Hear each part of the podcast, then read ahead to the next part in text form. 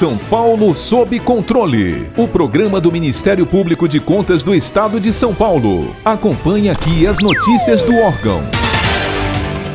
Segundo o cálculo realizado pelo economista e professor aposentado da USP, Roberto Macedo, o período entre os anos de 2010 e 2019 ficou marcado como a pior década de crescimento da economia brasileira. A esperança numa recuperação fiscal em 2020 tem sido enfraquecida pelo enfrentamento da pandemia de Covid-19. Boa parte de estados e municípios deve permanecer no vermelho, distanciando-se um pouco mais do controle de suas contas públicas. Para falarmos um pouco sobre esse assunto no âmbito do estado de São Paulo e de suas prefeituras, convidamos o conselheiro Antônio Roque Citadini, decano do Tribunal de Contas do Estado. Conselheiro, em meio à crise fiscal de municípios paulistas e à crescente queda na arrecadação, prefeitos estão tendo que efetuar contratações emergenciais de produtos e serviços para o combate do novo coronavírus. De que forma o gestor deve se resguardar de eventuais erros passíveis de punição pelo Tribunal de Contas? A fiscalização que o tribunal está fazendo neste período de pandemia é, vem se mostrando de forma eficiente. Primeiro, é que sinal de que o tribunal não está parado, está agindo é, tanto através dos seus mecanismos próprios, e aí inclui-se também o trabalho do Ministério Público, que está sendo muito efetivo, as diretorias, a, as próprias unidades regionais, e também a através eh, de, eh, de provocação, de denúncias, de pessoas que estão procurado ao tribunal. Eu acho que eh, ao tribunal eh, cabe destacar, além desse trabalho de, eh, permanente de fiscalizar, especialmente nesta nesse meio da pandemia, é o equilíbrio que o tribunal está tendo de forma a, a processar adequadamente todas as, as questões, as denúncias, os erros e também os acertos.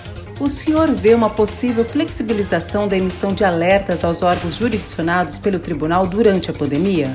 Eu acho que, de algum sentido, haverá algumas mudanças, mas eu tenho uh, esperança e até certeza que isso não diminuirá uh, as exigências que o tribunal deve fazer para se rapidamente buscar o equilíbrio das contas. Nós, obviamente, estamos vivendo uma situação nunca vista, um, um desastre completo nas finanças, mas o nosso empenho será para que uh, volte rapidamente o, equilíbrio das contas públicas. O equilíbrio fiscal, que é muito difícil e que já estava numa situação difícil pelos seguidos anos de queda na receita que nós temos vivido. Conselheiro, existe o papel pedagógico do tribunal de orientar e de capacitar os administradores públicos. O senhor acredita que os municípios, sobretudo nesse momento, devem ter a Corte de Contas como órgão de auxílio a gestores, mais que um órgão punitivo? Não há dúvida que o tribunal tem ajudado muito o, os municípios e o Estado também. Eu acho que a coisa que mais ajuda do tribunal é a clareza das decisões. E isso facilita muito para os municípios. Quer dizer, nós não retardamos de falar o que pensamos, de forma que os municípios procurem se orientar. Eu acho que esse trabalho que destaca a contribuição pedagógica do tribunal é, ajuda muito a administração. É claro que há gente da administração malandra e que não não está preocupado em fazer corretamente, mas há um número muito grande de pessoas que querem fazer corretamente. E eu acho que nós estamos fazendo esse bom trabalho. Quero destacar por último o trabalho muito bom que o Ministério Público está fazendo junto com o tribunal, de forma que nós estamos eh, sempre em cima dos fatos, ocorrendo qualquer irregularidade, é pronta ação do Ministério Público e do Tribunal de Contas. Portanto, eu só tenho a dizer que o tribunal agradece a grande contribuição que o Ministério Público está dando nesse momento de extraordinárias dificuldades.